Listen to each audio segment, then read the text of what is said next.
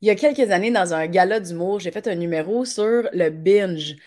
Binge, là, c'est comme l'expression anglophone pour dire compulsion alimentaire, parce qu'on ne reçoit pas de cachette. Là, euh, moi, je suis capable de vider un pot de beurre de pinot à cuillère, puis de passer au travers celui du pot de Nutella aussi. En passant par un petit trip de fromage, peut-être, et euh, peut-être deux, trois bouchées de rouleau fruits. pas. Tu sais, je suis capable d'y aller, je suis capable. C'est pas une grande fierté. Et peut-être que juste cette introduction-là te donne mal au cœur. C'était pas mon but, je te demande pardon. Mais la compulsion alimentaire, euh, je me demandais si c'était un trouble des comportements alimentaires ou la compulsion ou avoir des binges, euh, c'était normal. C'est-tu juste relié aux émotions? Est-ce que c'est tout le monde qui en a? Il y a juste moi qui ai un problème de non, Puis de ah, il s'est rien passé, là, là, là. Ça, ça, me, ça me chicotait beaucoup. Et euh, j'ai l'occasion de pouvoir en parler euh, à Mélanie Consulte aujourd'hui avec Marie-Lou. Marie-Lou elle est chercheuse en psychologie. Elle est spécialisée en troubles des conduites alimentaires. Et elle a accepté de, venir m'expliquer la patente pour que ça devienne un peu plus clair. Alors, mesdames et messieurs, vous êtes sur le podcast de Mélanie Consulte. Je m'appelle Mélanie Ganmé. Je viens de vous avouer que je suis capable de manger comme un troc et je vais en parler avec une spécialiste.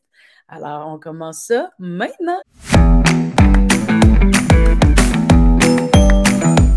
Salut Marie-Lou. Salut Mélanie. Ah, je suis tellement contente. Ben, en fait, je suis un peu contente. Je suis contente, mais je suis un petit peu stressée. Parce que je suis capable de faire des jokes avec ça. Tu sais, de ha ha ha, troc, ah, se péter la face dans le bacon. Tu sais, on dirait que je suis capable de mettre de l'humour dans ça. Mais là, de savoir que j'ai le privilège de, parler avec quelqu'un qui s'y connaît, je suis contente. En même temps, j'ai un peu peur d'avoir pas un diagnostic, mais tu sais, je sais pas comment je dirais si tu m'annonçais que j'avais un problème. Parce qu'en même temps, je fais beaucoup de déni sur mon comportement alimentaire. Fait que merci d'être là. Ça me fait vraiment plaisir. Et pour te rassurer, ben, je ne te fais pas de diagnostic parce que je, fais de la recherche. Donc, je ne suis pas psychologue. Donc, je ne pourrais pas te faire de diagnostic aujourd'hui. Puis même le psy ne pourrait pas. Donc, déjà, tu peux t'enlever cette pression-là de, du diagnostic. Ça commence très bien. Merci. Mais parce qu'avec Mélanie Consul, tu sais, euh, avec euh, l'image corporelle, la grossophobie, euh, les, les, épisodes sur l'alimentation intuitive, il y en a d'autres qui s'en viennent parce que ça me chicote vraiment beaucoup. parce que je trouve que l'alimentation, ça fait tellement partie, c'est comme une partie majeure dans notre vie. J'ai vraiment l'impression que moi, je connais rien là-dedans. Hmm. puis avec l'alimentation intuitive, j'avais vraiment pris conscience que je détectais plus nécessairement les signaux de mon corps, de la satiété, tu sais, de puis est-ce que j'ai soif, est-ce que j'ai faim? On, vit, on est comme tellement habitué, on se fait dire trois repas par jour. En tout cas, on connaît tous le concept, de, le, contexte de toute façon. Mais toi, tu avais une approche différente, tu sais, dans le fait de dire, ben moi, je fais de la recherche là-dedans, puis on a découvert des trucs, puis il y a des trucs on sait, puis là, je me dis, elle va peut-être être capable de m'expliquer la différence entre un puis l'autre. Fait j'ai un peu le goût de te laisser euh, partir parce que j'ai l'impression que. C'est ça, j'ai l'impression que je vais juste me tenir de même. comme ça. un rongeant et doigt, là, comme Ben oui, avec joie. Ben, je peux partir. Si tu veux, je peux commencer par te décrire un peu comment est-ce qu'on peut situer les différentes problématiques en lien avec l'alimentation. OK. OK. Donc, dans le fond, on, connaît bien les troubles alimentaires, ou en tout cas, on sait que bon, il y a certaines personnes qui ont soit une anorexie mentale, une boulimie, une hyperphagie boulimique. Les trois, euh, la prévalence, c'est 1% anorexie de la population, 2% boulimie, 3% hyperphagie. Donc, en tout, on a un 6% de la population qui présenterait des, troubles des conduites alimentaires diagnostiqués via la Bible des troubles de santé mentale, le DSM-5. OK? Mais ça, ce sont le 6% qui répondent à un trouble. Quand on a un trouble, c'est parce qu'il y a vraiment un dysfonctionnement dans plusieurs sphères de la vie de la personne. Donc, avant d'avoir un trouble, on peut conceptualiser les, troubles des conduites alimentaires ou les conduites alimentaires dysfonctionnelles sur un continuum qui va de je n'ai pas de problématique en lien avec mon alimentation. Même, on pourrait l'étirer vers jusqu'à alimentation intuitive. Faisons ça. Continuum alimentation intuitive, donc l'espèce d'alimentation optimale qui va jusqu'à je n'ai pas de troubles de, des conduites alimentaires à j'ai des troubles des conduites alimentaires diagnostiqués. Mais entre j'ai pas de troubles puis j'ai un trouble alimentaire, il y a toutes sortes de cas de figure là-dedans. Donc là, c'est très hétérogène. Donc là, c'est là qu'on va retrouver des gens qui vont avoir des situations dans lesquelles ils vont peut-être euh, avoir des compulsions alimentaires. Ils vont peut-être euh, avoir de la restriction alimentaire aussi. Ils vont peut-être euh, être insatisfaits de leur corps.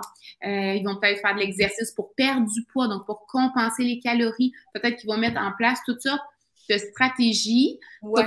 saines pour compenser les calories ingérées puis pour contrôler le poids du corps. Mais s'il n'y a pas un dysfonctionnement suffisamment important dans la vie de la personne. Un dysfonctionnement, c'est, mettons, la personne a la difficulté à être performante au travail, puis elle a de la, il y a un changement au niveau là, du rendement au travail, voire elle va arrêter de travailler. Euh, il y a un besoin d'hospitalisation.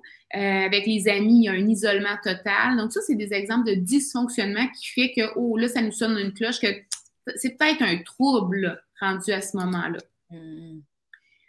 Mais quand on est sur le continuum, où on n'a pas encore développé de troubles des conduites alimentaires, où on a par exemple des compulsions alimentaires, où on, mange du beurre de pinot, on a l'impression qu'on perd le contrôle, mais où il n'y a pas tellement de dysfonctionnement significatif autour de ça, ben là, on va dire c'est peut-être un trouble alimentaire sous-clinique ou c'est peut-être simplement des, des, conduites alimentaires dysfonctionnelles que j'imagine tu voudrais peut-être travailler sur éventuellement, mais.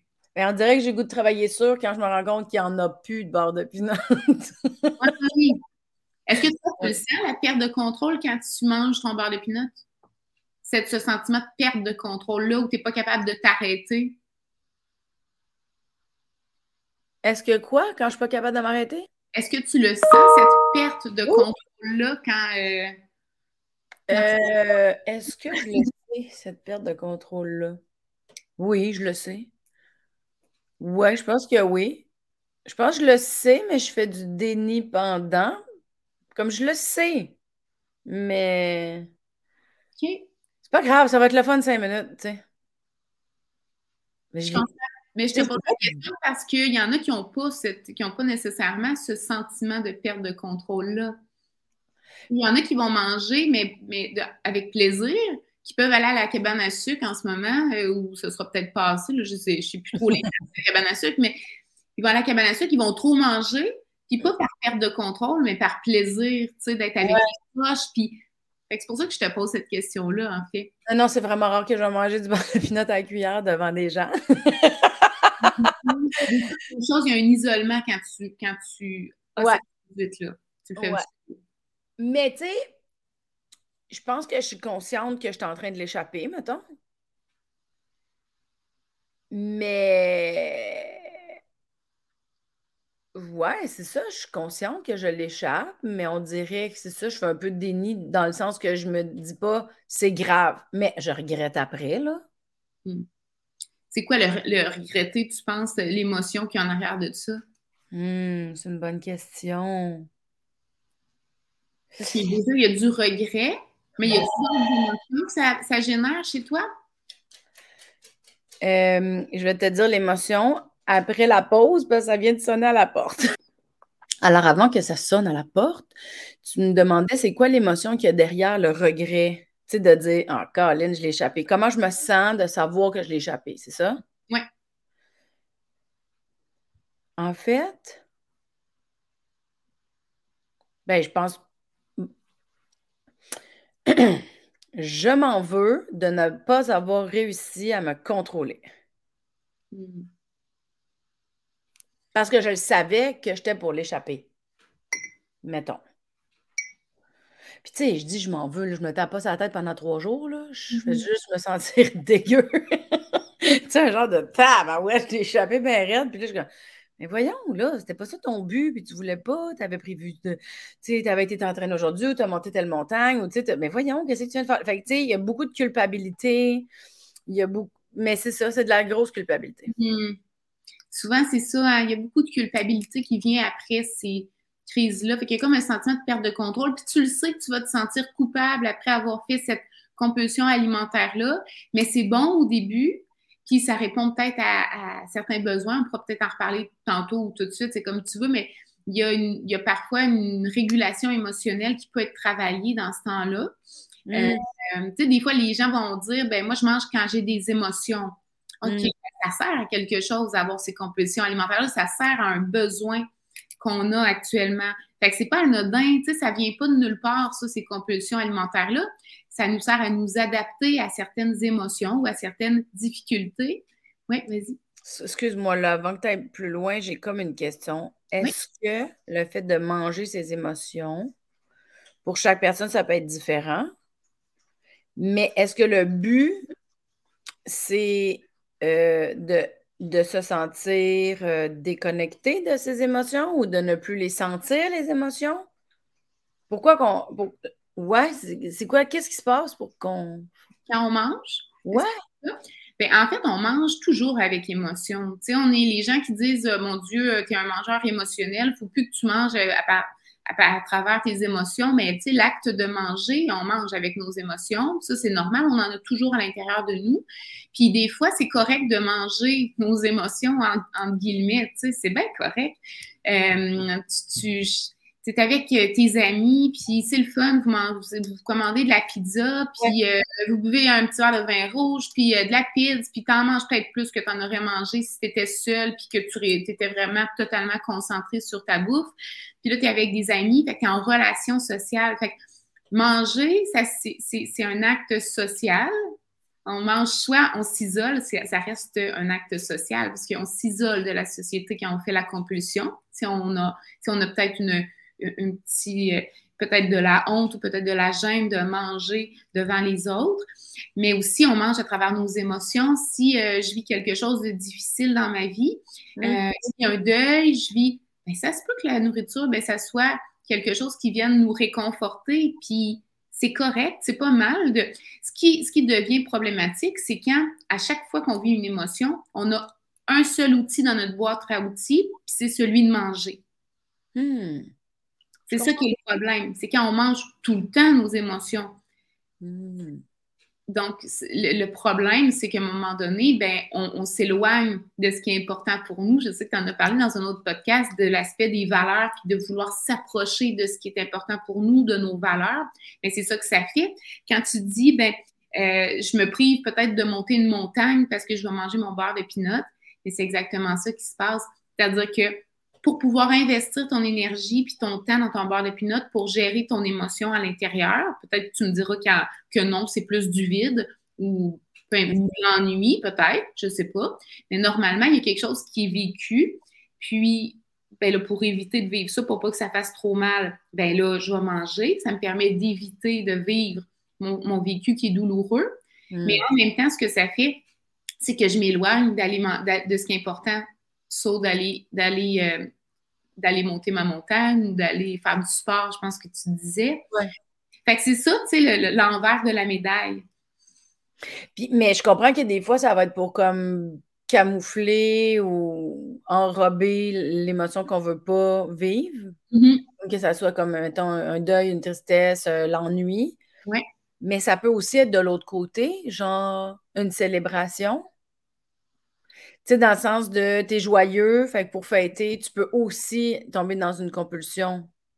Donc, euh, ce que tu me dis, c'est il y a des émotions douloureuses, des émotions agréables, puis c'est pas, on, pourrait manger nos émotions quand c'est des émotions aussi agréables? Ben, c'était une question de parce que tu sais, moi, je pense que quand je vais avoir un binge, c'est par c'est souvent dans le stress euh, puis dans l'ennui.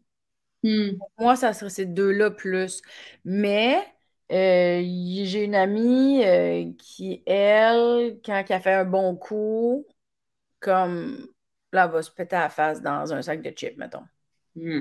Parce que pour elle, tu sais, mettons, elle essaie de couper le sel, mais là, elle est contente. Fait que là, c'est son anane de la semaine, sac de chips. Mettons. Ben, tout à fait. Tu as raison que même les émotions, en fait, c'est c'est plutôt l'intensité des émotions souvent qu'on constate. Tu sais, par exemple, tu as une bonne nouvelle, tu as un nouvel emploi ou vous avez un nouveau contrat, puis quelque chose de vraiment cool qui arrive. tu sais, l'espèce d'excitation qu'on vit à l'intérieur. Là, là, on va appeler quelqu'un, puis là, ah, faut le dire, faut le dire. Tu sais, la joie, c'est une émotion d'affiliation. Ça, sert à ça pour la survie de l'espèce. Tu sais, ça sert à, oui, je suis contente, je vais rester ici avec vous. Fait quand on vit quelque chose qui nous fait vivre beaucoup de joie, d'euphorie, on a le goût de se de s'affilier à l'autre.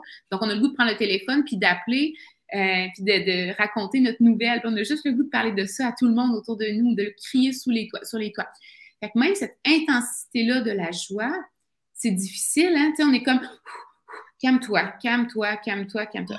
Vois-tu, on essaie quand même de calmer l'intensité des émotions qui sont mm. agréables parfois.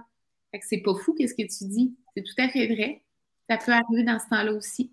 Mais je trouve ça intéressant de savoir que c'est pour calmer l'intensité, par exemple. Mm-hmm sais, c'est pas vécu pleinement à ce moment-là. Ça doit... je me questionne à savoir, est-ce que c'est pas... Euh... Tu sais, des fois, tu te dis, je, ressens, tu sais, quand tu as beaucoup de gratitude ou tu es super content pour quelque chose, des fois, tu sais comme pas comment le gérer, parce que c'est comme beaucoup. Ouais. Fait que là, pour descendre l'intensité du ah, ah, ah, ben c'est sûr que manger va faire que tu le ressentiras plus à un moment donné. Tu sais, l'espèce d'excitation parce que tu as mis plein de bouffe par-dessus. C'est ça. Fait que c'est ça, je comprends que. Mais j'ai un peu l'impression que dans une compulsion, la bouffe, c'est vraiment comme une illusion de gestion d'inconfort c'est une illusion de gestion d'inconfort, mais je pense que tu me diras, toi, quel est ton vécu là-dessus, mais souvent les gens sont bien conscients de la souffrance qui vient après parce que, en fait, comment ça fonctionne, l'émotion, quand on l'évite, ça, ça, euh, c'est peut-être les gens pourraient regarder les podcasts sur euh, l'anxiété avec Stéphane Bouchard que tu as mm-hmm. fait, qui explique les, les intensités de l'anxiété sais, l'anxiété, c'est en fait toutes les émotions sont physiologiques. Ça veut dire qu'on le ressent à l'intérieur de notre corps. Tu sais, c'est pas une, pas une idée, une émotion. Là. Tu sais, c'est pas dans notre cerveau, c'est vraiment dans notre viscéral, c'est vraiment dans notre corps. Tu sais, quand on s'attarde, on fait stop, puis on, regarde à l'intérieur de nous, on va ressentir des affaires, notre, une boule dans la gorge, notre, nos jambes qui sont molles, euh, mm. notre, notre notre ventre plein de papillons, si c'est de la joie, euh, si on a de la peine, peut-être les yeux qui, on dirait, qui renfoncent, qui piquent, qui ont le goût de pleurer. Tout, ça, c'est du physiologique. Les émotions, c'est pour survivre. C'est vraiment, c'est vraiment euh, des, réactions de, nous il y a des millions d'années qui sont restées. Donc, euh, l'émotion, elle est réelle. Puis, quand en fait, on veut donc, c'est la même chose pour l'anxiété. L'anxiété, c'est une réaction physiologique. Donc, quand on a une émotion, ça augmente comme ça, ça devient intense. Puis là, pour calmer cette émotion-là, cette intensité-là de l'émotion, bien là, on peut mettre en place toutes sortes de stratégies euh, pour éviter de vivre cette émotion-là. Ultimement, par exemple, Stéphane disait, bien là, il faut passer cette courbe-là en la vivant pleinement l'émotion pour pouvoir l'accepter. Mmh. C'est ça qu'il expliquait. Fait que ce, qui se passe, c'est que quand il y a une compulsion, il y a une émotion intense qui grimpe, ou je ne suis pas capable de gérer ça, je ne suis pas capable de gérer le reste de la courbe non plus. Fait que là, je vais manger pour arrêter l'intensité de l'émotion. Ce que ça fait, c'est que finalement, je fais de la pleine conscience, mais focus sur la bouffe. Fait que ça m'enlève, mon attention est floue sur d'autres choses, plus sur mon émotion, sur quelque chose à l'extérieur de moi. C'est de la pleine conscience, mais qu'on ne voudrait pas ultimement, mais tu comprends, c'est un peu le même principe si on est capable d'amener notre attention à de la bouffe pour éviter notre émotion, on est aussi capable de porter notre attention à l'intérieur. Puis ça, c'est un apprentissage. Mais l'humain est capable de changer l'attention d'une chose à l'autre. Ça, ça va être un, si on parle tantôt des outils pour sortir un peu de ces compulsions-là, on pourra en reparler. Donc là, on est en haut de la courbe, compulsion arrive, ben, l'émotion chute. Ça, c'est à court terme. Ça va marcher à court terme. Ça veut dire que, effectivement, pendant que je suis en train de faire manger mon beurre de pinot, ben, j'en ai plus d'émotions. C'est plus aussi intense. Là, tu sais, je me sens. Euh, peut-être que je commence à sentir la culpabilité parce que je sais qu'est-ce qui s'en vient, parce que j'ai des événements passés qui me disent que je me sens mal, que ça devrait me faire sentir mal, puis je suis pas en train de monter ma montagne en ce moment. Fait que ça, c'est des émotions négatives qui s'ajoutent en plus à ce que tu vivais déjà avant la courbe.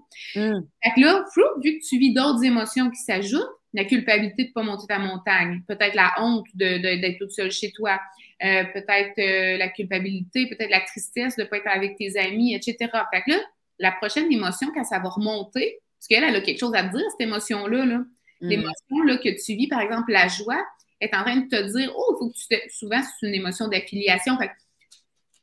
ce que tu as besoin, c'est d'en parler aux autres autour de toi, mais là, personne ne répond au téléphone. Fait que tu peux pas gérer, tu n'as pas cet outil-là pour répondre à ton besoin. Fait que, pouf, tu l'évites, cette émotion-là, parce que là, tu ne peux pas répondre à ton besoin. Fait que la, la, compulsion alimentaire va servir à répondre à ton besoin. Mais vu que c'est dysfonctionnel comme comportement, tu ajoutes de l'émotion. Puis la prochaine courbe émotionnelle qui va arriver, elle risque d'être encore plus intense parce que tu l'as évité. Ton émotion, comme elle est physiologique puis elle est adaptative, elle est en train de te dire quelque chose. Il y a un besoin non comblé. Fait que ça, c'est comme un ami qui te dit à côté de toi, il y a le feu dans le building, il y a le feu. Puis toi, t'es comme, non, non, mais il y a le feu. Non, parle-moi pas, je suis en train de faire d'autres choses. Ton ami, elle va crier encore plus fort, puis elle va commencer à, à t'attaquer. Même affaire pour une émotion. Une émotion, c'est une alerte qui a un besoin qui est non comblé. Fait qu'il faut les écouter. Fait que plus on évite, plus nos émotions vont être intenses, plus on a le goût d'éviter. Puis comment tu penses qu'on évite quand on a des compulsions alimentaires?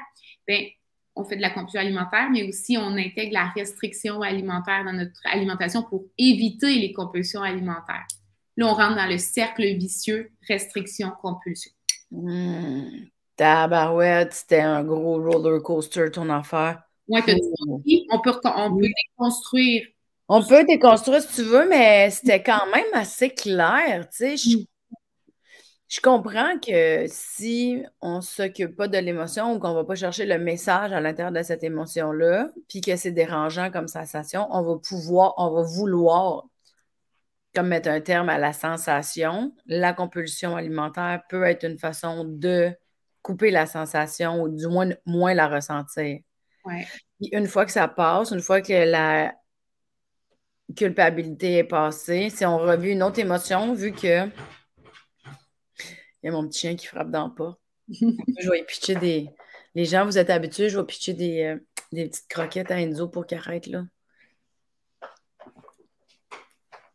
On va voir ce que ça va donner. Euh, une fois que la culpabilité est passée, si jamais je revis une autre émotion, étant donné que je n'ai pas pris soin de prendre le message qui avait le feu, puis mhm. j'ai mangé par-dessus le feu, mhm. mais la prochaine courbe émotionnelle, si je ne l'écoute pas non plus, ça risque d'être pire, ma compulsion. Oui, ça va, ça va vraiment plus t'envahir parce que ton ami là, qui dit qu'il y a le feu, là, elle veut pas que tu brûles. Fait que elle veut que tu survives. ton émotion, il, dit ça. Fait que ton ami, non, non, non, non, viens-t'en, viens-t'en, viens-t'en. Fait que là, elle va, te pogner encore plus fort. Fait que ça risque d'être, quand je dis pogner plus fort, ça va être plus intense. Ça va revenir de façon très intense. C'est pour ça que c'est la même chose avec les troubles anxieux. Plus on évite nos, situations anxiogènes, plus ça va augmenter. C'est, le là, on revient à l'inverse avec euh, en, anxiété. On va revenir à l'inverse. Ça veut dire qu'on va vouloir tolérer les courbes pour qu'éventuellement, ben là, les, les bosses soient beaucoup moins élevés, donc que l'intensité diminue parce qu'on s'habitue, on s'expose.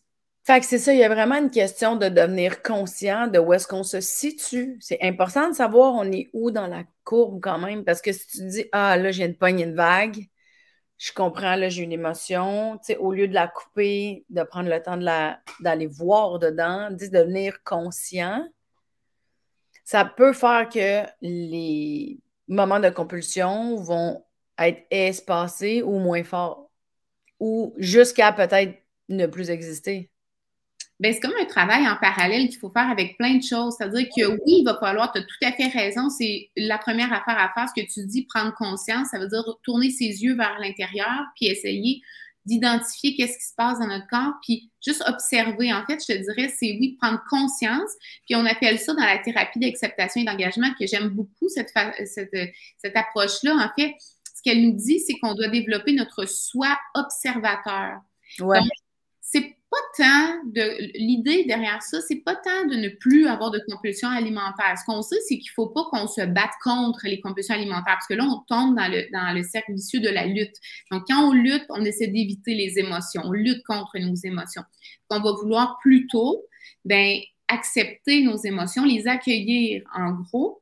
Et donc, comme exactement comme ce que tu as dit, c'est excellent, c'est de prendre conscience de ce qui est en train de se passer jusqu'à ce qu'on ait diminuer l'émotion. Puis une émotion, quand tu la regardes passer, là, tu es juste assis, là, tu n'as pas besoin de faire de la méditation ou de te fermer les yeux. Tu peux juste t'asseoir quand tu as une émotion intense, puis avec curiosité, juste, tu peux te fermer les yeux, puis juste identifier c'est où dans mon corps, quelle est mon émotion, là, et où celle-là, là?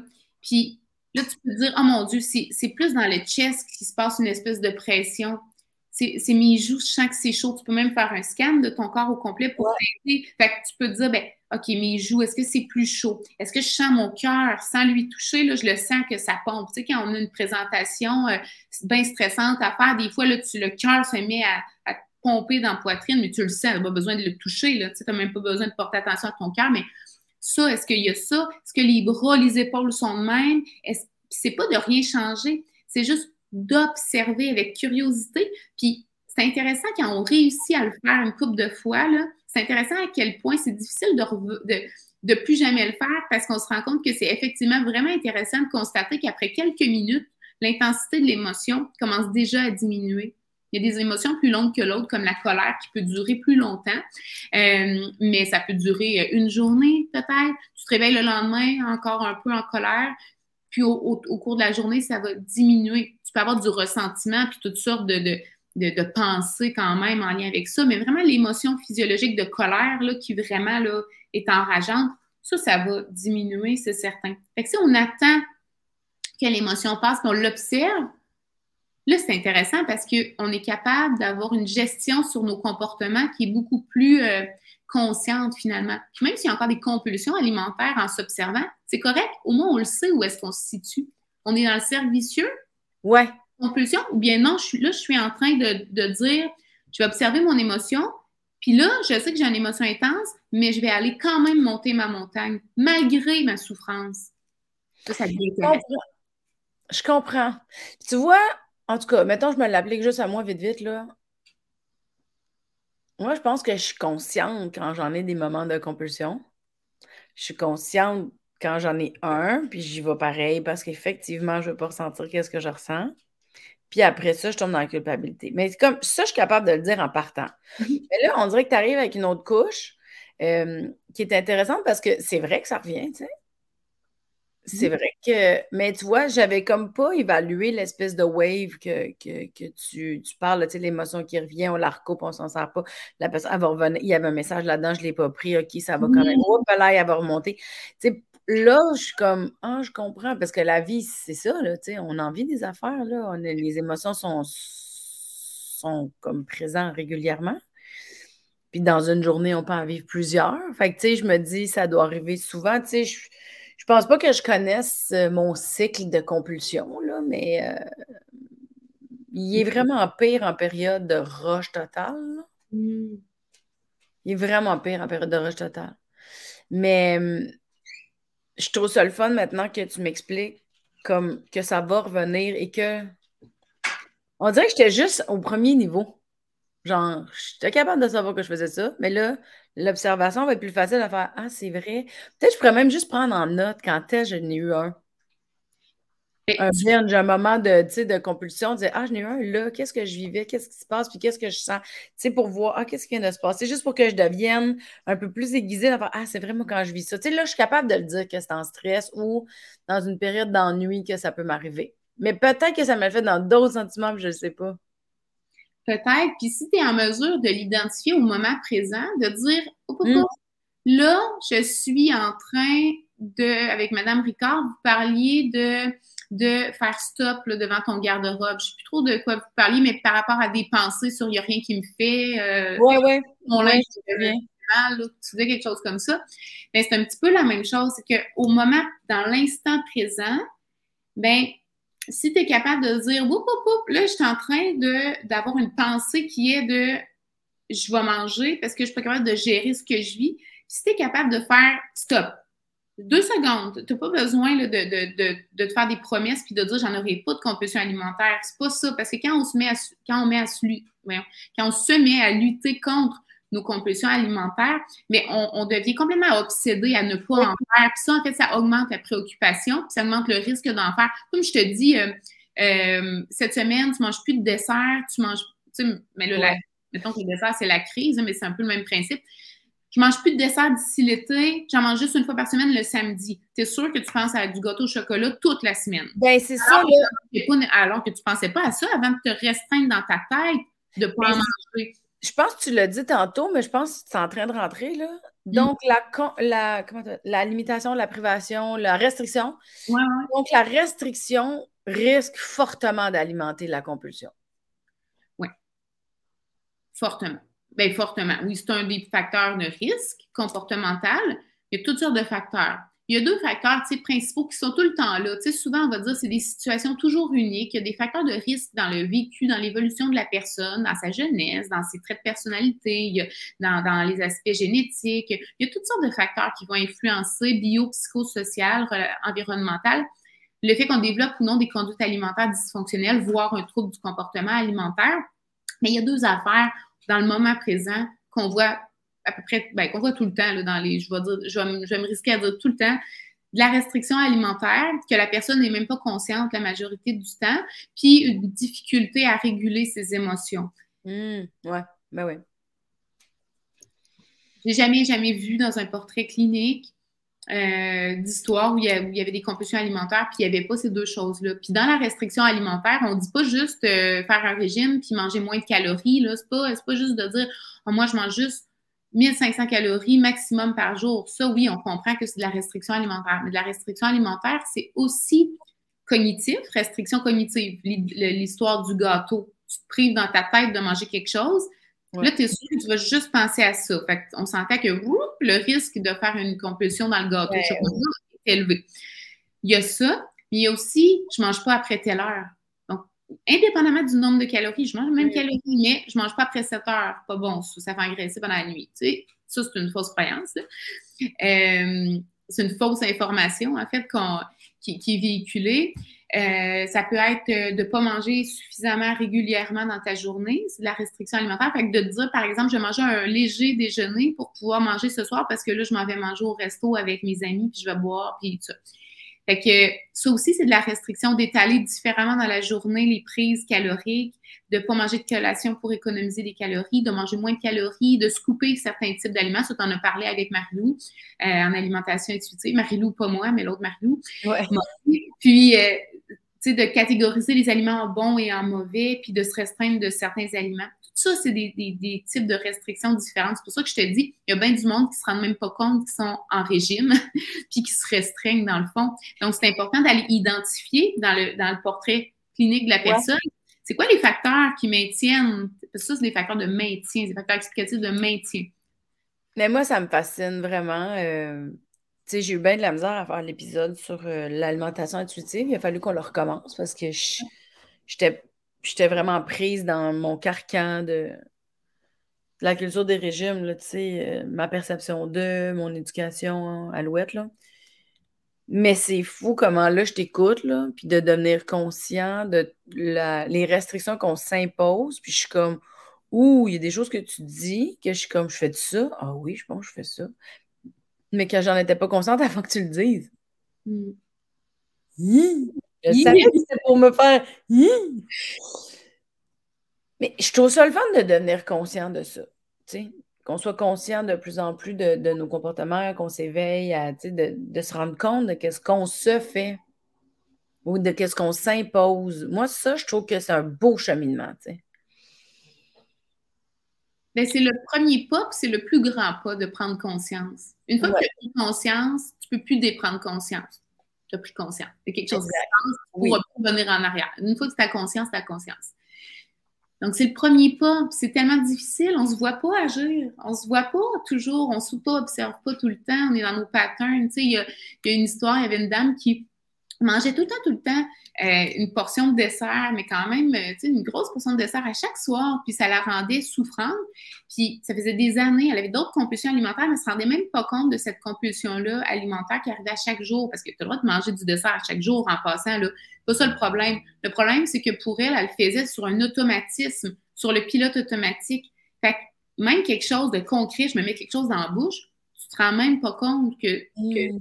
tu fais ça dans ta vie. C'est pour ça que c'est important, même si tu n'as pas de trouble du comportement alimentaire, puis je dis tu, c'est pas toi nécessairement, mais on se rend compte qu'on a des conduites alimentaires dysfonctionnelles, ça devient ultra important de consulter puis de demander de l'aide, que ça soit juste pour faire une évaluation pendant une rencontre pour regarder justement c'est quoi les facteurs de risque dans ton portrait actuel, c'est quoi qui maintient là, tes conduites alimentaires, puis de, de faire prendre d'aider en tout cas la personne à prendre conscience de certains de certaines habitudes, de certains comportements, de certaines pensées automatiques, de certaines émotions, puis de certaines façons de répondre à ces émotions-là. Ça peut être vraiment aidant pour ne pas glisser vers un trouble alimentaire avéré. Parce que c'est comme ça que ça se passe. C'est pas tu passes pas, ah, j'ai pas de trouble, ah, je suis malade. C'est trouble, puis je passe par conduite alimentaire dysfonctionnelle, papa, papa, papa, pouf, hyperphagie boulimique. Ben, pas tout le monde vont, vont tomber vont glisser vers l'extrême non plus. Mais, comme, sans, avoir de diagnostic, mettons, là, puis j'essaie juste de me situer dans le spectre. Là. Mm. Moi, j'ai comme un. Comment que ça s'appellerait? Des conduites alimentaires dysfonctionnelles ou des compulsions alimentaires. OK.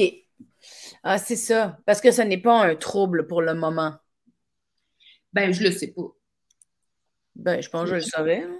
Toi, tu sens que c'est que c'est pas source d'une souffrance marquée dans ta vie, que parce que ça, c'est un critère ben, important. chaque fois que je me rends compte que mes jeans me font plus, c'est une très grande souffrance. Il faut qu'on se le dise. Mm. Puis j'ai une tendance à blâmer les binges de, faire que j'ai pas rentré. Fait que ma souffrance, ça va plus être une belle grosse crise de colère de ah, faut que j'aille m'acheter d'autres jeans.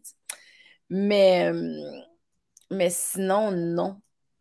Je vois pas d'autre chose. C'est juste que là, euh, plus tu parles, plus je fais des déclics. Fait que j'ai peur de faire un déclic que j'ai d'autres problèmes, d'autres troubles que je me rends pas compte. Je vais te dire, je vais nommer quels sont les critères, par exemple, des, troubles qui sont en lien avec ce que tu me dis, avec les compulsions alimentaires. On va éliminer l'anorexie mentale. Parce que même s'il peut y avoir des compulsions alimentaires, quand c'est un trouble, on va dire des accès hyperphagiques.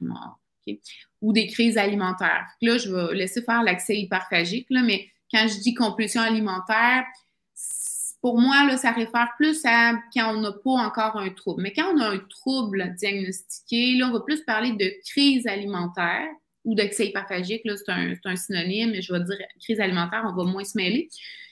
Fait que, quand il y a des crises alimentaires, les critères, c'est de manger une très grande quantité de nourriture en moins de deux heures généralement de façon compulsive, c'est-à-dire avec une perte de contrôle vraiment marquée. La personne a l'impression d'être sur le pilote automatique, puis il n'y a rien à faire. La personne, elle va manger tout et n'importe quoi. Fait que si dans ton garde-robe, tu es en train de déménager d'appartement, puis il te reste juste euh, du couscous avec euh, des cannes de pâte de tomate, bien, une personne qui a un trouble des conduites alimentaires, une hyperphagie boulimique ou une boulimie, pourrait manger quelque chose avec ça, pourrait euh, faire une pâte de tomate avec du couscous, puis manger une grande quantité de cette nourriture-là, ça arrive. Donc, c'est pas nécessairement des, des, crises alimentaires où on va manger quelque chose de délicieux. Quand tu as un trouble, ça peut aller jusqu'à te, te nourrir de choses qui sont que tu mangerais pas normalement tellement qu'il y a un besoin fort de te remplir. Tu sais? mais tu vois, ça, c'est quelque chose que je pense pas que j'avais poussé ma réflexion jusque-là. Mais j'ai comme beaucoup d'empathie pour quelqu'un qui vit ça. Ouais. Ouf. Tu sais, ça doit vraiment pas être évident. Moi aussi, j'en ai beaucoup. Parce que c'est ça, c'est ça la différence entre le trouble puis entre ouais. conduite alimentaire dysfonctionnelle qui peuvent mener à beaucoup de souffrance quand même. Mais, le trouble, on peut comprendre pourquoi ça, ça, mène à beaucoup de souffrance, puis beaucoup de détresse, puis beaucoup de, de, de dysfonctionnement. Parce que imagine-toi, quand tu as une crise alimentaire qui arrive, tu peux juste plus te gérer, il va falloir il va falloir que tu manges. vraiment, vraiment, c'est, ça devient complètement une, une, compulsion. Tu sais, il y a des gens, euh, j'avais entendu une histoire, une, une, dame qui, à un moment donné, dans une crise alimentaire, n'avait plus rien à manger, a mangé des croquettes de chien. C'est bourré de ces croquettes de chien. Là, on, passe plus dans. On, est comme à mi-chemin avec le pica, qui est un trouble alimentaire dans lequel tu manges des choses qui sont non comestibles. Mm-hmm. Donc, euh, on, on, chevauche une autre problématique. Je ne sais pas trop si elle avait ça dans son diagnostic. Là. Mais c'est tellement, c'est tellement fort ce besoin-là. Euh, un médecin, une femme médecin qui, entre chacun de ses patients, elle avait ses tiroirs remplis de nourriture pour pouvoir faire des, des, petites crises alimentaires entre ses patients. Donc, pour mm. pouvoir se nourrir.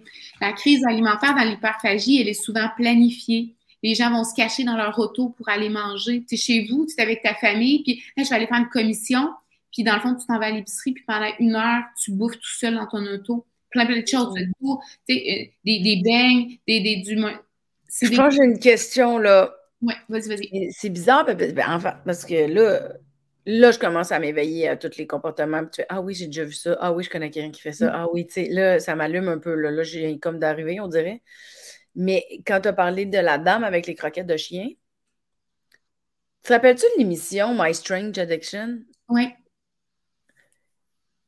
C'était une forme de trouble alimentaire alors? C'est juste, il me semble, j'ai pas de souvenir que dans ce show-là, il parlait de tout ça. Est-ce qu'il nommait que c'était des troubles alimentaires? Je ne me souviens pas. Je ne sais pas s'il parlait du pica en tant que tel, le trouble alimentaire. Je sais que j'ai vu ça quelques fois. Il du monde qui boit du vernis à ongles, puis qui mange du sable, des choses comme ça.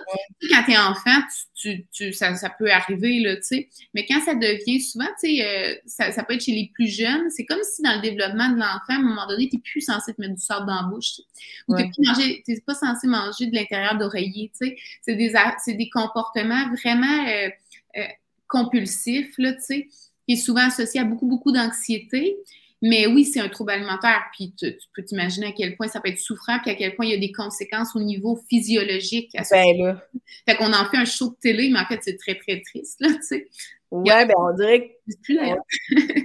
parce que dans la société qu'on est rendu aujourd'hui, je trouve qu'on est de plus en plus conscient euh, de plus en plus, il y a du chemin à faire, on est de plus en plus conscient de qu'est-ce que certaines paroles peuvent faire sur des gens, des jugements, de l'étiquette. On est en train d'enlever les étiquettes, on est en train de laisser les gens être ce qu'ils sont. Puis je trouve qu'on avance beaucoup là-dedans, mais il n'y a pas si longtemps, on a fait un show télé avec des troubles alimentaires. Puis je trouve, on dirait que ça vient me, frapper à quel point ça manquait de compassion, peut-être, En tout cas, du moins, moi, je l'ai regardé en étant. J'en ai, fait des mm. jokes sur scène, tu sais. Sais, à telle personne, parce qu'il y avait un épisode, j'avais vu la fille à manger des coins de mur. Mm-hmm. Euh, avec ses dents, elle, rappelle. Euh, je me rappelle avoir fait des jokes là-dessus, mais je n'étais pas consciente que la personne elle devait être en méga grosse souffrance pour en arriver à ça. Ouais. on dirait que je l'avais comme jugé de Ah, tu parles d'une idée, tu sais, euh, dont ben non, elle, ou tu sais, tu comprends? Mais tu vois, mais, il y a comme une différence dans. dans tu sais, je fais juste une parenthèse, mais c'est dans la vie, on apprend des choses. Puis l'important, c'est pas tant ce qu'on. Tu sais, quand on ne le sait pas, on ne le sait pas, on n'a pas toute l'information. À partir du moment où on a l'information, quand quelqu'un te répond, ben là, franchement, on ne peut plus rien dire. des fois, je parle des commentaires sur le poids, puis je dis, ben on devrait comme pas trop faire de commentaires sur le poids des gens, tu sais. Fait que bon, puis, ben on peut plus rien dire. Moi, je vais continuer ben là, tu le savais pas, mais là, tu le sais que ça peut blesser des gens. À partir de là, ben, c'est ça qui, qui, qui, moi, me dérange personnellement. Mais puis après ça, ben, on peut faire des blagues, je pense, euh, sur bien des sujets. oui, oui, oui. Puis, tu sais, chaque personne va l'amener dans, son angle aussi, là, tu sais. Là, c'est juste que je le décortiquais dans hors contexte, puis c'est juste que je me disais, quand on connaît pas ça ou qu'on comprend pas, c'est sûr qu'on est souvent dans le jugement, tu sais. Mais on peut pas avoir d'empathie pour quelque chose qu'on comprend pas.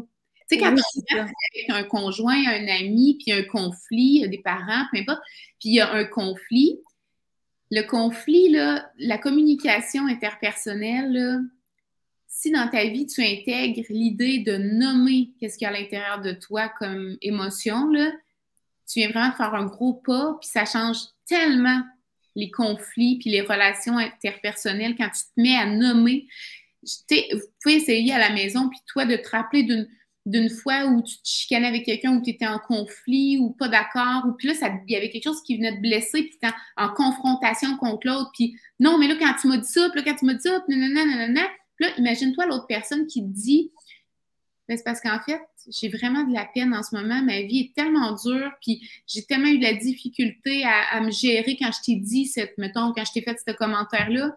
Je suis vraiment désolée. Moi, je pensais à telle chose, puis quand on commence à s'expliquer puis à nommer ce qu'on a à l'intérieur de nous, ça crée de l'empathie. Tu peux pas continuer à, en vouloir à la personne. Elle est en train de te dire, ben là, j'ai une souffrance, puis je pense que c'est ça qui explique mon comportement. Déjà, ouais. Là, je suis en train de me brancher à toi, de me connecter à toi. Puis là, on va mm. pouvoir avoir une vraie discussion sur les vraies affaires, tu sais. Mais là, tu vois, c'est intéressant que tu amènes ça. Mm. Parce que quand quelqu'un va te parler de sa souffrance, ça peut permettre plus d'empathie. Mais si la majorité des gens on n'aime pas trop ça, reconnaître ce qu'on ressent et aller dans notre souffrance, c'est, on a de la misère à le faire pour soi, on doit avoir de la misère à le faire pour les autres. Bien, clairement. Pour pouvoir nommer quelque chose, il faut que tu sois capable déjà d'identifier ouais. à l'intérieur de toi. Ouais. C'est un apprentissage des habiletés socio-relationnelles, euh, socio-émotionnelles, ça c'est certain. Mais il y a plein de stratégies pour être capable de, pratiquer. Ça, c'est un skill. C'est un skill, là, tu, pratiques ça. Les habiletés euh, euh, relationnelles et émotionnelles. Et, fait que dans le fond, c'est fou le range entre un comportement alimentaire puis le trouble. Oui. Puis dans tous les cas, même dans, le mien, qui est peut-être pas un trouble, moi, je me, me reconnais pas dans le trouble pour l'instant, mais je comprends que c'est un comportement qui, pour moi, n'est pas l'idéal. Mm-hmm. Mais, tu sais, c'est ça. Fait que ça serait, euh, comment tu appelles ça, une, conduite. comment? Ben moi, j'appelle, moi, tu sais, tout ce qu'il y a entre j'ai pas de trouble j'ai un trouble alimentaire, moi, je nomme ça des conduites alimentaires dysfonctionnelles. Ah oui, c'est vrai. OK. Fait que dans le fond, moi, en ce moment, j'ai j'ai une conduite alimentaire dysfonctionnelle qui n'est pas un trouble pour le moment. Ça ne veut pas dire que ça va devenir, mais ça pourrait. Mais à mon stade à moi, si je commence par l'observation et où je pourrais aller consulter. Mm-hmm. pour savoir si tu aurais un diagnostic ou comment est-ce que le, psychologue ou le psychiatre ou l'infirmier spécialisé pourrait te, placer sur le. Où est-ce qu'il pourrait te placer sur le continuum? OK, c'est ça. Puis en sachant où je suis rendue dans le continuum, c'est mm-hmm. là que je vais savoir quels outils sont utiles pour moi. Ben, en fait, euh, ça, les outils restent quand même les mêmes d'une intensité mmh, du dysfonctionnement, des problématiques.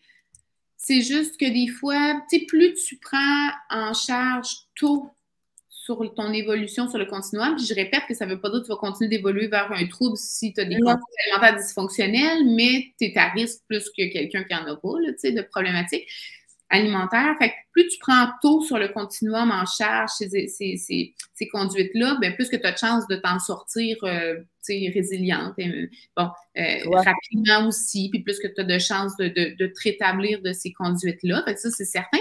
Puis, ben, les, les, les, stratégies pour y arriver, ben, ça va être au plan euh, souvent, là, les, les, traitements qui vont fonctionner bien, c'est ceux qui intègrent des principes de l'approche cognitivo-comportementale, c'est-à-dire travailler sur certains comportements, certaines pensées dysfonctionnelles, puis euh, sur les émotions et sur les comportements de restriction. Fait que mettons que je te, je te résume, trois espèces de piliers, il y en a plein d'autres. Il faut travailler l'acceptation corporelle, toutes sortes d'affaires, mais mettons, déjà, il faut travailler sur la gestion émotionnelle. Comment moi, j'accueille mes émotions quand j'ai des émotions intenses?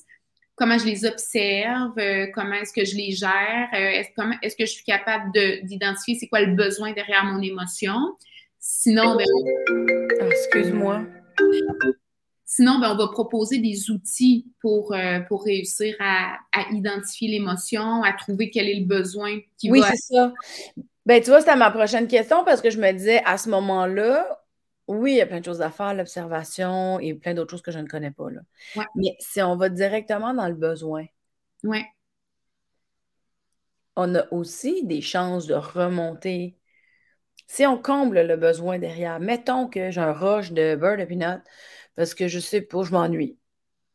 Ben, si mon besoin, c'est de me désennuyer, en faisant une activité, en allant voir un film, en, sortant voir des amis, en, whatever, si j'identifie quel est mon besoin et que je le comble, est-ce que je vais automatiquement, c'est peut-être trop gros de dire ça, mais est-ce que je vais automatiquement bypasser le trouble, ben, pas le trouble, mais ma répulsion? Oui. Mais oui, effectivement, c'est pas automatique qu'on fait quelque chose. C'est en l'intégrant dans notre vie. Moi, je parle tout le temps des plus petits pas possibles. Donc, c'est en intégrant des petits pas. Puis, c'est des plus petits pas possibles, mais concrets dans la vie. Il faut faire des gestes concrets. C'est comme un, yin et un yang. Tu sais, euh, si le côté noir, tu y donnes tu, ne focuses pas dessus, c'est le symptôme, les compulsions, mais que tu donnes toute la place à la partie blanche du yin. Je ne sais pas si le blanc c'est le yin puis le noir c'est le yang, mais en tout cas, mettons que le blanc c'est le yin. Si tu donnes plus de place au blanc dans le cercle, inévitablement, la grosseur du cercle ne change pas. Donc, tu grossis du blanc, le noir va rétrécir par, par effet inversé. Tu comprends? Je comprends. moi, mon approche, c'est beaucoup ça. Ce que, ben, mon approche, c'est-à-dire que ce en quoi je crois beaucoup, c'est de favoriser les facteurs de protection, de faire des petits pas en direction de ce qui est important pour toi, malgré ton émotion. Fait que quand, par exemple, tu es sur le bord de faire une compulsion alimentaire, le fait de t'auto-observer, puis de dire, oh, là, je vis, c'est quoi mon émotion? OK, ma m'asseoir deux secondes, c'est quoi mon émotion? Euh, c'est où mon émotion? Ce serait quoi le mot pour définir mon, pour, pour nommer mon émotion, de la peur, de la déception, de l'anxiété, du stress, de la culpabilité, de la honte, euh, name euh, donc, c'est quoi mon émotion? L'observer, suis capable qu'elle redescende, juste faire ça. Puis, tu sais, des fois, c'est juste deux, trois minutes, euh, des fois, ça prend dix minutes, mais juste l'observer, ça va redescendre. déjà, si tu attends ça, bien, probablement que tu vas avoir moins le goût de faire ta compulsion alimentaire. En fait, c'est un facteur de protection. Peut-être que tu vas la faire pareil, mais au moins, tu es en train de te pratiquer à faire stop. Puis, à un moment donné, tu vas tellement être bonne à faire stop que mm va décaler le temps entre j'ai eu une émotion intense puis la crise. Puis à un moment donné, ben, à force de le faire, c'est comme si tu es capable de plus en plus d'espacer. C'est comme quand tu essaies d'arrêter de fumer un peu, là. Tu essaies d'arrêter de fumer, ben, en chaque. Tu as, tout le temps un genre de flou. Je sais pas si tu as déjà fumé dans ta vie, mais tu as une espèce de pic ou je sais pas si tu fumes encore, mais tu as, une espèce de pic où oh, j'ai goûté une cigarette. Oh mon Dieu Seigneur! Puis là, que tu manges de la gomme, puis là, tu te mets le patch, puis là, tu, euh, en tout cas, tu fais toutes sortes d'affaires pour plus penser à fumer une cigarette, puis ça redescend. Même affaire avec les émotions, ça va redescendre, tu l'observes, ça va redescendre. Il ne faut pas agir sur le coup de j'ai goût de fumer une cigarette, je fume une cigarette. Il faut mm. attendre. Tu as beaucoup plus de chances que si ton émotion, tu l'observes, tu la laisses passer, tu donnes cette chance-là. Ça, c'est se donner du soin à nous. C'est se mm. dire, même s'il y a une compulsion qui arrive après, pas grave. Je vais au moins mettre en pratique l'observation de moi-même. Puis, euh, puis voilà. Fait, puis, une autre stratégie, ben, c'est de, pendant, là, tu regardes ton émotion. Puis là, après, OK, de quoi j'ai besoin? Parce que là, en écoutant ton émotion, en l'identifiant, mais de quoi j'ai besoin? Je suis en colère. OK, je suis en colère. Qu'est-ce que ça dit, la colère? Normalement, la colère, c'est qu'il y a peut-être on se sent envahi de quelque chose, on est peut-être en train de perdre, on a, on a la sensation qu'on perd le contrôle sur notre propre vie. Des fois, on a l'impression que quelqu'un d'autre est en train de nous gérer quand on, vit de la colère. Puis, mm. avec un événement, peut-être que quelque chose nous dégoûte dans la société qu'on a vu ou nouvelle, on vit de la colère. Ah oui, c'est ça, c'est qu'on peut, ça peut, tu sais, l'émotion peut être allumée par n'importe quoi. C'est ça, la switch à homme. fait que je suis en colère, je m'observe, OK, c'est de la colère. J'observe qu'est-ce que j'ai à l'intérieur de moi. J'ai une boule dans le ventre. Ça, me remonte. Ça, je pense que c'est de la colère. Qu'est-ce que ça dit, la colère dans la vie en général? A envahissement, quelqu'un d'autre qui veut comme prendre toute la possession de moi. La colère, c'est une émotion de répulsion. C'est comme, c'est pour me défendre. Allez-vous, intensez-vous de ma bulle, tu sais, souvent. Fait que quand on est en colère après quelqu'un, des fois, c'est parce qu'on a l'impression que la personne n'entend pas nos besoins, entre notre bulle, mm. ne voit pas nos limites qu'on est en train de mettre, même si on s'affirme. Ça, c'est une des mm. situations qui peut faire vivre de la colère. Mon besoin, c'est peut-être m'affirmer. Peut-être que m'affirmer, c'est pas le besoin immédiat. Peut-être que ce sera de m'en aller de cette, de, cette relation-là. Peut-être que ce sera d'échanger avec la personne. Peut-être que ce sera de faire une activité pour me faire du bien. On ne le sait pas, c'est à toi de le découvrir à l'intérieur de toi. Mais ça, c'est après avoir identifié l'émotion. Fait que une mm. fois que tu as besoin d'identifier, ben là, tu peux pas, par exemple, t'affirmer pendant que tu es encore en colère. ça va te prendre peut-être quelque chose pour répondre à ton besoin de gérer cette colère-là live. Fait que peut-être que ce sera d'aller prendre une marche.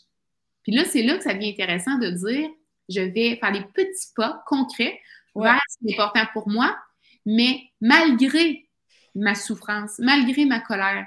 Fait que, tu sais, souvent, on, soit, souvent, on va figer puis là, on va rester chez nous en boule. Puis là, on se dit, mon Dieu, il ne faut pas que je fasse de crise alimentaire. Puis là, mon Dieu, je ne bouge pas pour être sûr qu'il n'y a rien qui bouge autour de moi, que le stimuli, ça n'apparaisse pas. Puis là, on devient comme figé, on ne fait plus rien, puis on attend que la souffrance passe.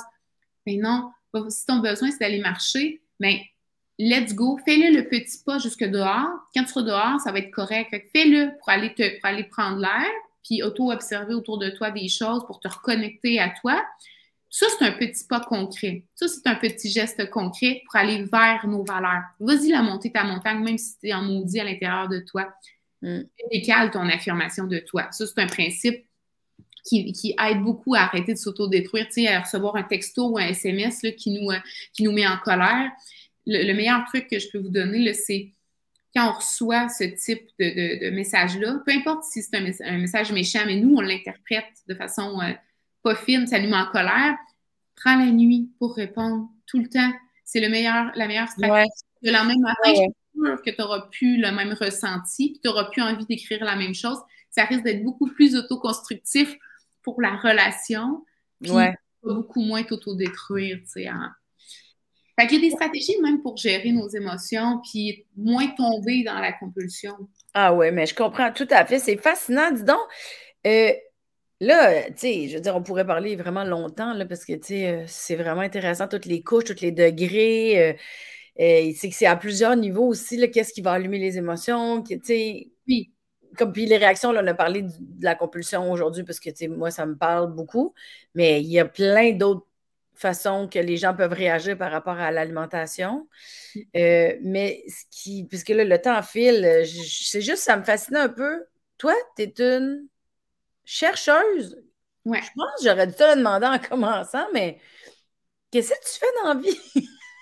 Ben moi, dans le fond, je fais, euh, j'essaie de travailler sur trois pans différents que j'adore. Donc, euh, je fais de l'enseignement euh, dans un collège, donc dans un, collège privé, c'est un cégep finalement, en Mauricie. Euh, fait que j'enseigne en des cours de psychologie. Mmh. puis, ben, je fais de la recherche sur les troubles des conduites alimentaires aussi. On travaille, on a travaillé récemment avec des collègues sur en réalité virtuelle pour mmh. faire de l'évaluation en fait de l'image corporelle ah. individu. Oui, puis on se rend compte, c'est bien intéressant. Je sais que le temps file. Juste un petit résumé, dans le fond, ce qu'on se rend compte, c'est que en réalité virtuelle, on mesure à la troisième personne puis à la première personne. À la troisième personne, c'est un continuum en réalité virtuelle devant toi de 9, 7 ou 9 silhouettes, dépendamment du protocole, euh, qui sont là en 3D devant toi. Puis là, tu vas identifier celle à laquelle tu voudrais ressembler, puis celle à laquelle tu penses que tu ressembles. Tu fais la silhouette à laquelle tu voudrais ressembler moins l'autre. Ça te donne l'insatisfaction corporelle. Fait que si tu veux ressembler à la silhouette 4, mettons un corps, euh, ben, c'est notre, notre, moyenne là, des, des corps, puis tu ressembles à la 2, tu as une insatisfaction de 2, puis une insatisfaction pour vouloir être plus mince. Euh, fait qu'on peut regarder ça.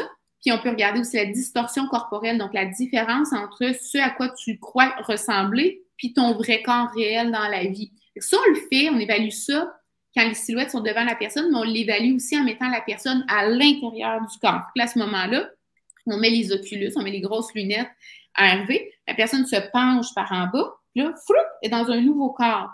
C'est drôle parce que des fois, les hommes, qui ont fait des, des, démos, ben là, les hommes, ils, euh, ils, vont dire Ah, ben là, je vais essayer un corps de femme. C'est vraiment à ce niveau-là. C'est vraiment, ils essaient des corps, puis on fait la même évaluation. Mais on s'est aperçu dans l'article qu'on a, a écrit euh, qui est euh, chapeauté par euh, la professeure Johanna Montuy-Blanc au sein du laboratoire Le on s'est aperçu que le, notre perception de notre image corporelle, elle est différente qu'on évalue à la troisième personne versus à l'intérieur des corps. ça, ça met en évidence le fait qu'il y a un aspect sensoriel associé aux troubles alimentaires. Fait que le problème, c'est pas tant comment je me perçois sur une photo, par exemple, mais c'est vraiment, il y aura une, une, problématique au niveau de la sensation à l'intérieur de son corps. C'est pour ça qu'un un matin, on peut se réveiller, se sentir mince, puis le soir, avoir l'impression d'avoir pris 20 livres, se sentir plus grosse, par exemple. C'est une, ah, une, question de perception sensorielle de notre corps dans l'espace. Donc, ça fait appel à la proprioception, l'interoception. La proprioception, c'est le fait que je ne me mets pas la tasse dans le front.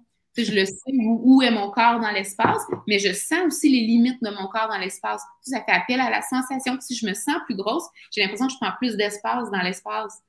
Tu sais, fait que c'est fait qu'on fait, il y a des études comme ça qui sont sorties. Il y a deux derniers articles, si les gens sont intéressés, euh, mm-hmm premier auteur, euh, Johanna Montuy-Blanc, euh, facile à trouver sur Google. Là. Fait qu'on travaille là-dedans. Puis la troisième, euh, le troisième pan de ce que je fais, ben, c'est je fais un peu d'intervention au niveau de, en fait, je dirais de l'éducation à la santé auprès de la population générale. Fait que j'aime ça me rapprocher de la communauté pour pouvoir leur enseigner finalement exactement ce que je fais avec toi en ce moment aujourd'hui. Ouais, ouais. Ah, mais c'est capoté. Ouais. Pas de la thérapie, c'est pas de la psychothérapie. Euh, c'est vraiment une éducation, mais c'est la, première chose, pouvoir constater, prendre conscience de ce qu'on, nos comportements finalement dans. Mais ça amène vers la conscience. Oui. Oui, c'est ça. Ah, ben wow, Marie-Lou. wow, j'ai tellement appris. Euh, je vais tellement mieux m'observer. C'est vraiment intéressant. J'ai vraiment aimé ça. Fait que ça n'a pas été trop confrontant ou ça l'a Non. OK. Non, j'avais l'impression même d'avoir un pas de recul puis de m'observer en, douceur. Ah. Oui, merci. Tu m'as comme bien amené au début. J'étais comme, là, là, va te rendre compte, j'ai un problème? Parce que, tu sais, moi, je fais quand même ça sur Internet, là, tu sais, puis je fais pas tant de montage, sauf quand ça sonne à la porte puis Kenzo, il capote, mais, mais bref, je suis contente, ça s'est fait en douceur, je comprends. Euh, j'ai hâte de m'observer, puis j'ai hâte de, devenir de plus en plus consciente de comment je me sens, puis qu'est-ce que j'essaie de couper pour voir si je peux pas négocier avec. Ouais. Ouais, je suis bien contente que tu m'aies montré ça. Euh, je le savais que j'avais ça, mais.